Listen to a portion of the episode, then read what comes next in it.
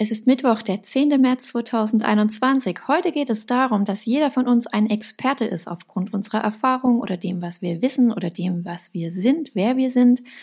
Und ihr erfahrt, wie ihr mit diesem Expertenstatus ein Business aufbauen könnt zum Beispiel oder auf jeden Fall eine Marke und Geld verdienen. Es ist spannend, hört dieses tolle Interview mit Siegfried Heider. Ich bin Anja Fließbach, Chefredakteurin, Unternehmerin, Mutter von drei Kindern und ich liebe meinen Job. Schöne Models, Erfolgsgeschichten, Prominente. Das ist mein Leben. Ich treffe die Schönen, die Reichen und Erfolgreichen, Politiker, Schauspieler, Könige, Unternehmer und Coaches. Alle Menschen sind interessant und jeder hat seine Geschichte und das hier ist meine. Eckhard von Hirschhausen, Reinhold Messner, Per Steinbrück, Herr Gabriel, Karl Lagerfeld, Elon Musk, Verena Poth, Oliver Pocher alle haben eins gemeinsam. Jetzt fragt ihr euch, hä, was meinst du denn? Sie sind alle Experten auf ihrem Gebiet, manche durch Persönlichkeit, manche durch ihre Funktion, manche durch ihr Wissen. Auf jeden Fall haben sie das geschafft, um sich herum eine Marke aufzubauen und durch sich selber, einfach durch ihre Person, Geld zu verdienen. Und wie das funktioniert, wie wir das alle können und wie die richtig erfolgreichen und Reichen das geschafft haben, das verrät uns heute Siegfried Heider. Hallo Siegfried. Hallo liebe Anja. Schön, dass du wieder da bist. Du hast heute für uns richtig gute Tipps, wie man dann in seinem jeweiligen Fachbereich seinen Expertenstatus erhöht und dann natürlich auch bekannt macht und zu hohen Honoraren kommt. Das klingt richtig klasse. Was meinst du denn genau mit diesen Experten? Ja, das ist schon mal eine sehr gute Frage, weil wenn man es mal ganz genau nimmt, eigentlich sind wir alle Experten. Wenn wir draußen irgendwo etwas erlebt haben, wir haben etwas gelernt, wir kommen aus einem Projekt zurück, aus, aus irgendeiner Erfahrung, wir waren in einem Retreat, wir waren drei Wochen meditieren in Asien, dann könnten wir darüber jedem anderen, dem das interessiert, natürlich wertvolle Tipps geben und auch die Erfahrung weitergeben. Also ganz mal unabhängig vom beruflichen, haben wir alle eine Geschichte, haben wir alle eine Lebenserfahrung, die eigentlich in gewissen Bereichen dazu befähigt, als Experte, Expertin zu gelten. Aber um damit Geld zu verdienen, braucht es natürlich ein bisschen mehr. Und ich habe festgestellt, es gibt da draußen so fünf Gruppen, die man grob unterscheiden kann. Natürlich lassen sich manche nicht jetzt nur in eine Gruppe, sondern eher in zwei einteilen. Aber das ist ganz, ganz spannend, das mal ein bisschen zu clustern. Wie ist denn diese Expertenwelt? Und da gibt's die einen, ich nenne die immer Themenexperten, das ist so beispielsweise Eckhard von Hirschhausen. Ja, der ist Arzt, der steht zu medizinischen Themen, der redet darüber, der macht auch Vorträge, aber er ist auch ein Humorist. Dann gibt's die anderen, die zweite Gruppe, ich nenne die immer Erfahrungsexperten. So ein Reinhold Messner beispielsweise. Ja, der war überall schon auf jedem Berg. Den kann man jetzt nicht irgendwie im Thema zuordnen. Der redet über ganz viele Themen, Mut und Risiko, Motivation, äh, aber der redet vor allen Dingen über sein Leben, seine Lebenserfahrung. Dann gibt's die dritte Gruppe, ich nenne die immer die Experten auf Grundfunktion. Das ist die nobelste Gruppe. Weil die waren irgendwas, also beispielsweise so ein Ex-Minister, so ein Steinbrück oder so ein so ein Gabriel, ein Außenminister, und die werden gebucht oder die kriegen hohe Honorare, weil sie halt mal was waren und weil, man könnte jetzt provokativ sagen, der Steuerzahler ihnen die Bekanntheit finanziert hat und sogar noch den Job bezahlt hat. Aber die kriegen hohe Honorare und sind Experten. Und dann gibt es eine vierte Gruppe, die, die nenne ich immer Experte einer Branche. Da würde ich jetzt mal zum Beispiel den Karl Lagerfeld reintun. Ne? Das war immer so, der war so diese Mode-Icon, dieser äh, wurde immer mit Mode verbunden. Wofür ist der Experte? Naja, klar für Mode, aber er hat natürlich am Schluss zu allem Stellung genommen. Äh, oder all, jeder Unternehmer, so ein Elon Musk, gehört auch da rein. Ne? Kriegen hohe Honorare, wenn sie irgendwo hinfahren. Und die letzte Gruppe, das ist die spannendste und die verrückteste, das sind für mich die Expertinnen, Expertinnen aufgrund von Inszenierung.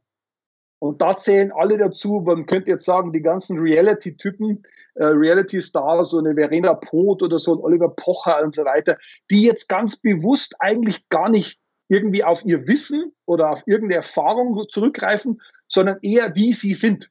Also ein Stück weit auf ihre Verrücktheit und damit die gefolgte Bekanntheit. Und jede dieser Gruppen macht ein bisschen was anderes, die haben aber auch sehr, sehr viel gemeinsam, wie sie erfolgreich wurden.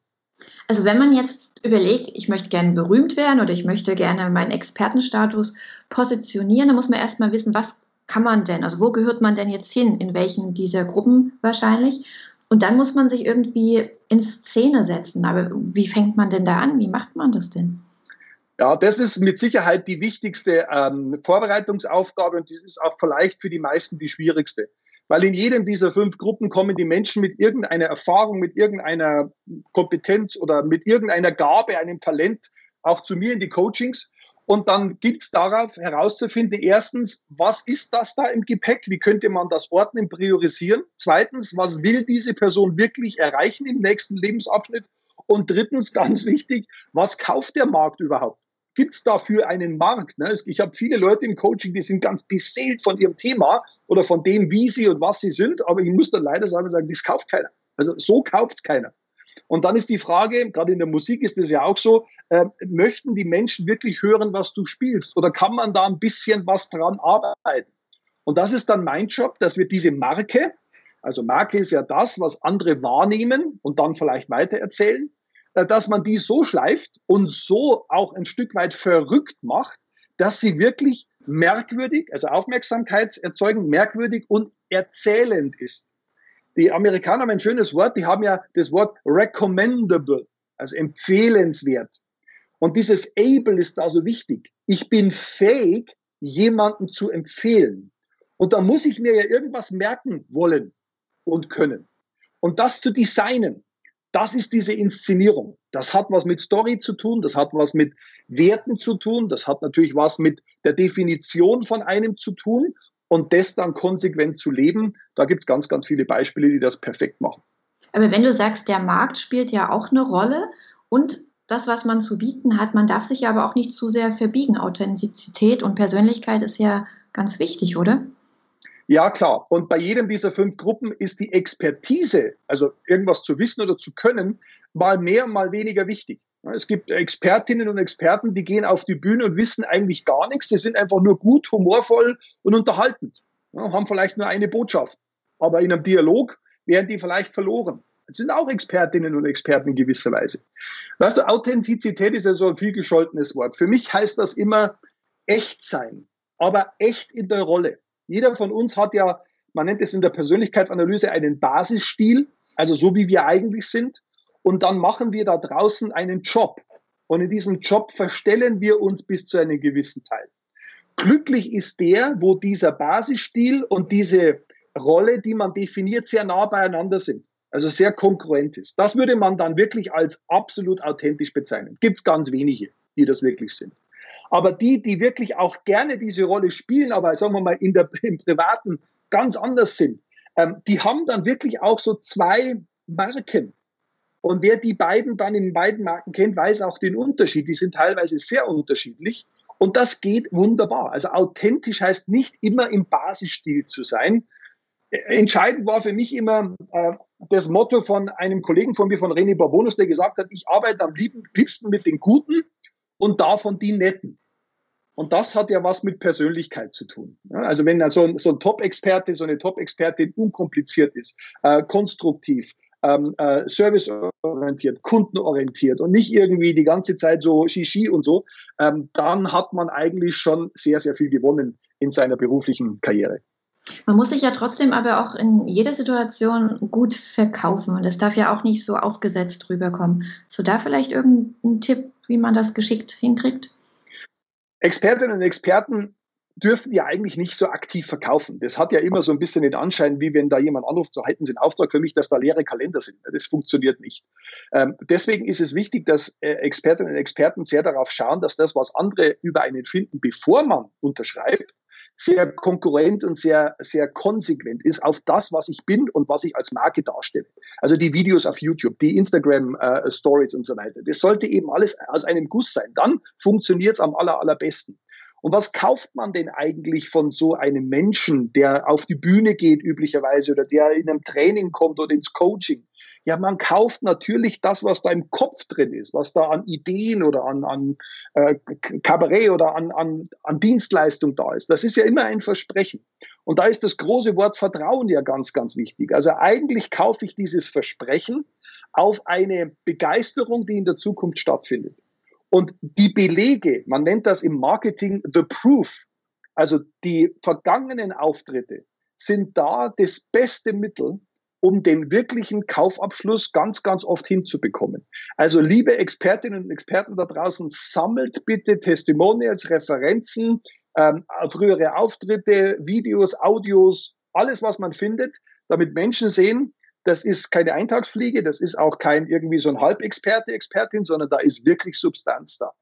Dann funktioniert es auch und dann wird man gekauft und muss gar nicht mehr so viel verkaufen. Das, was du erwähnt hast, ist ja die Person, die Marke. Das ist doch wie eine Firma, wie ein Brand, oder? Ja, genau. Also das Schöne ist ja, Marke ist ja der erste Teil von Marketing. Mit dem fängt alles an. Und ähm, wenn man dann weitergeht, Market im Marketing ist, den, ist der Markt, an den ich das verkaufe, die diese Marke hoffentlich lieben, schätzen und dafür viel Geld ausgeben. Und dieses In da hinten, das ist das Positionieren, das da draußen sich bekannt machen. Weil positionieren heißt ja, ich habe eine Position, also eine Marke, die ich da in diesem Market kommuniziere. Also in Videos, in Audios, in Texten, überall, auf allen Social Media Kanälen und, und, und. So einfach ist das. So schwierig ist es im Detail, weil es viel Arbeit und viel Fleiß. Aber am Schluss ist Positionierung nichts anderes als die, die Attraktivität, die, als der Attraktivität eine große Sichtbarkeit durch viel Kommunikation zu ergeben. Und mein Tipp ist immer, du kannst im Kommunizieren eigentlich nichts falsch machen. Außer du kommunizierst an den Falschen oder du kommunizierst zu wenig.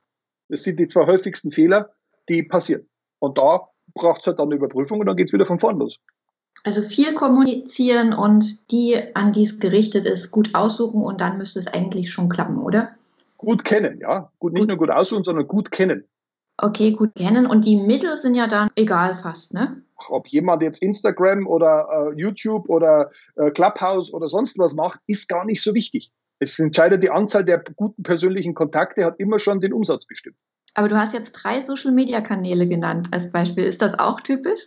Äh, das ist im Expertentum mittlerweile, sagen wir mal, seit fünf bis sieben Jahren äh, ein starker Fokus. Online-Marketing oder Social-Media-Marketing ganz, ganz, ganz, ganz weit vorne.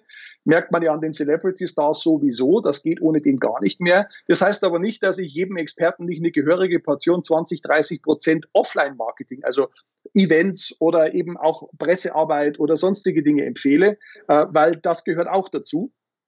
Aber das, äh, mittlerweile ist Medium, das ist ja bei euch auch so, nicht nur Print, sondern es ist eben gerade online und digital.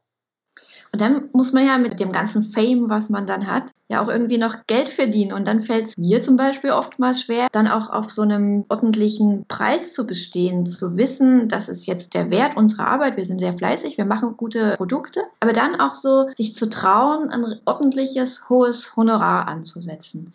Ist manchmal nicht so leicht. Hast du da ein paar Tipps? Ja, äh, wir sind wieder beim ersten Teil von Marketing. eine wirklich anerkannte, wertvolle Marke, also Wert im Sinne von Menschen messen dieser Marke Wert zu. Da ist Wert drin, äh, die liefert mir Mehrwert und deswegen zahle ich auch hohe Werte dafür. Die kann eigentlich nur einen Fehler machen. Also ich, ich sage es nochmal andersrum, hohe Honorare beginnen immer beim Aufbau der Marke. Ja, wenn Menschen immer Preis verhandeln, dann erachten sie die Marke noch nicht als wertvoll genug. Aber wenn es dann so ist, dass die Leute sagen, klar kosten Ferrari so und so viel, klar kosten Porsche so und so viel, klar kostet eine Deutsche Bank mehr als eine Raiffeisenkasse oder, oder, oder, ähm, dann hat man eigentlich nur äh, zwei Dinge, auf die man aufpassen muss. Erstens, das Honorar definiert die Qualität und die Qualität definiert das Honorar. Also bei mir ist es so, ich kann einen Speaker mit, sagen wir mal, 2000 Euro Tageshonorar nicht verkaufen. Weil jeder Speaker-Einkäufer weiß, 2000 Euro ist eigentlich untypisch und das kann ja qualitativ nicht sein. Also ein guter Speaker fängt bei 4.000, 5.000 Euro an, wenn er oder sie seine Hausaufgaben gemacht hat, eben die Marke sauber aufgebaut hat. Es funktioniert immer in dieser Symbiose. Und das Zweite, was man da nicht falsch machen kann, ist, man darf den Mehrwert dieser Marke, also das, was Menschen spüren, wenn sie es konsumieren, das ist meistens gar nicht ein Mehrwert äh, faktisch ähm, äh, ausgedrückt, sondern eher emotional. Den darf man, den darf man und muss man immer hochhalten. Ja, das ist wie bei Apple und den ganz großen Marken, so dass die nicht viele Fehler machen dürfen. Aber gute Marken, und das ist wiederum das Schöne daran, denen wird ein Fehler auch mal gern und leicht verziehen.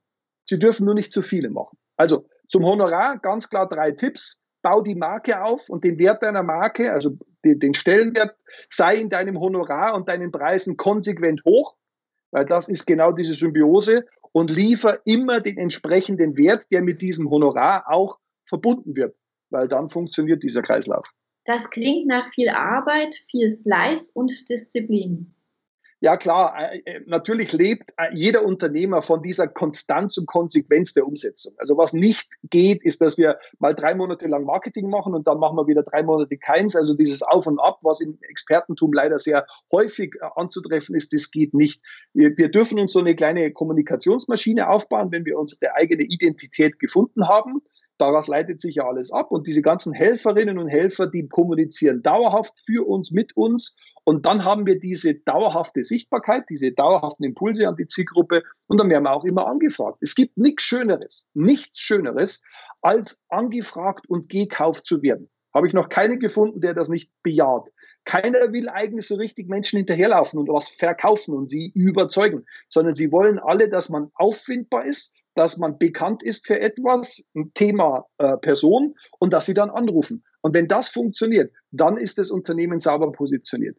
Und dann am Schluss kommt noch so ein bisschen dieses Glückchen, äh, äh, Glück dazu, zur richtigen Zeit am richtigen Ort mit den Produkten und, und, und Projekten zu sein. Und dann ist Unternehmertum wirklich etwas sehr, sehr Schönes. Und wenn man dir jetzt zugehört hat, hat man gleich das Bedürfnis, bei dir drei Termine zu buchen oder zehn oder zwanzig, wo zu sagen, komm, nimm uns an die Hand und hilf uns doch auf diesem Weg. Das machst du ja, ne? Du bist ja, stehst da ja. zur Verfügung. Genau, es ist eigentlich immer so ein Dreischritt. Also wir gucken immer erstmal, was nimmt der Kunde wahr, warum kauft er gegebenenfalls nicht, wo sind die Handbremsen. Äh, das zweite ist, diese Handbremsen zu beseitigen und, und, und die Identität sauber aufzubauen und daraus Maßnahmen abzuleiten. Und das dritte ist, diese Kommunikationsmaßnahmen sauber umzusetzen. Und da machen wir Online-Kampagnen wie Offline-Kampagnen. Das setzen wir auch für unsere Kunden um. Wenn da jemand ist, der sagt, ich kann das ja alles nicht, da haben wir unsere Partner, und das macht riesen Spaß, wenn man sieht, dass Menschen mit so einem Stand X zu uns kommen und so ein Jahr oder eineinhalb Jahre später ist die Bekanntheit gestiegen und wir haben so und so viele Aufträge, so und so viele Neukunden, so und so viel Umsatz gemacht. Nichts schöner als Erfolg messen zu können und das ist im Marketing Gott sei Dank der Fall. Und du stehst zur Verfügung als Coach, als Trainer und man kann dich auch buchen und du hilfst dann. Bei mir heißt das Coach Salting, weil es immer eine Mischung ist aus Coaching und Consulting. Genau. Okay, dann werden wir das auf jeden Fall noch hier unten im Text mitschreiben, dass das alle nachlesen können, wie sie dich auch kontaktieren. Ich danke dir mal wieder, war sehr erbauend und ich denke, wir werden noch viele Gespräche führen. Ja, da können wir noch ganz viel in die Tiefe gehen. Danke dir. Genau. Ich danke dir auch. Bis dann. Tschüss. Tschüss, Anja. Da draußen, na, Lust gekriegt, einfach was draus zu machen? Aus euch, aus uns, aus dem Leben? Ach, macht doch Spaß, oder? Wir sollten öfter sowas hören, damit wir einfach motiviert sind, neue Inspirationen kriegen. Und ich hoffe, ihr schaltet ganz oft hier diesen Podcast ein, um genau dieses Gefühl zu entwickeln und mit mir, mit uns, mit meinen Experten ach, ein bisschen Optimismus und neue Kraft und so ein richtiges cooles Lebensgefühl neu zu entdecken oder zu entwickeln. Deshalb, wenn ihr Freunde habt, Bekannte, die das vielleicht auch interessiert, dann würde ich mich freuen, ihr verlinkt die einfach oder schickt denen den Podcast. Vielleicht bewertet ihr auch mit hoffentlich vielen Sternen oder abonniert, wenn ihr es noch nicht gemacht habt und seid auf jeden Fall hoffentlich morgen wieder dabei. Ich würde mich riesig freuen. Kleiner Ausblick, was euch hier bei mir erwartet. Ich freue mich. Philipp Lahm ist bei mir zu Gast im Podcast. Philipp Lahm, der Ex-Nationalspieler. Ja, ich finde ihn klasse. Ich freue mich drauf. Ich hoffe, ihr auch.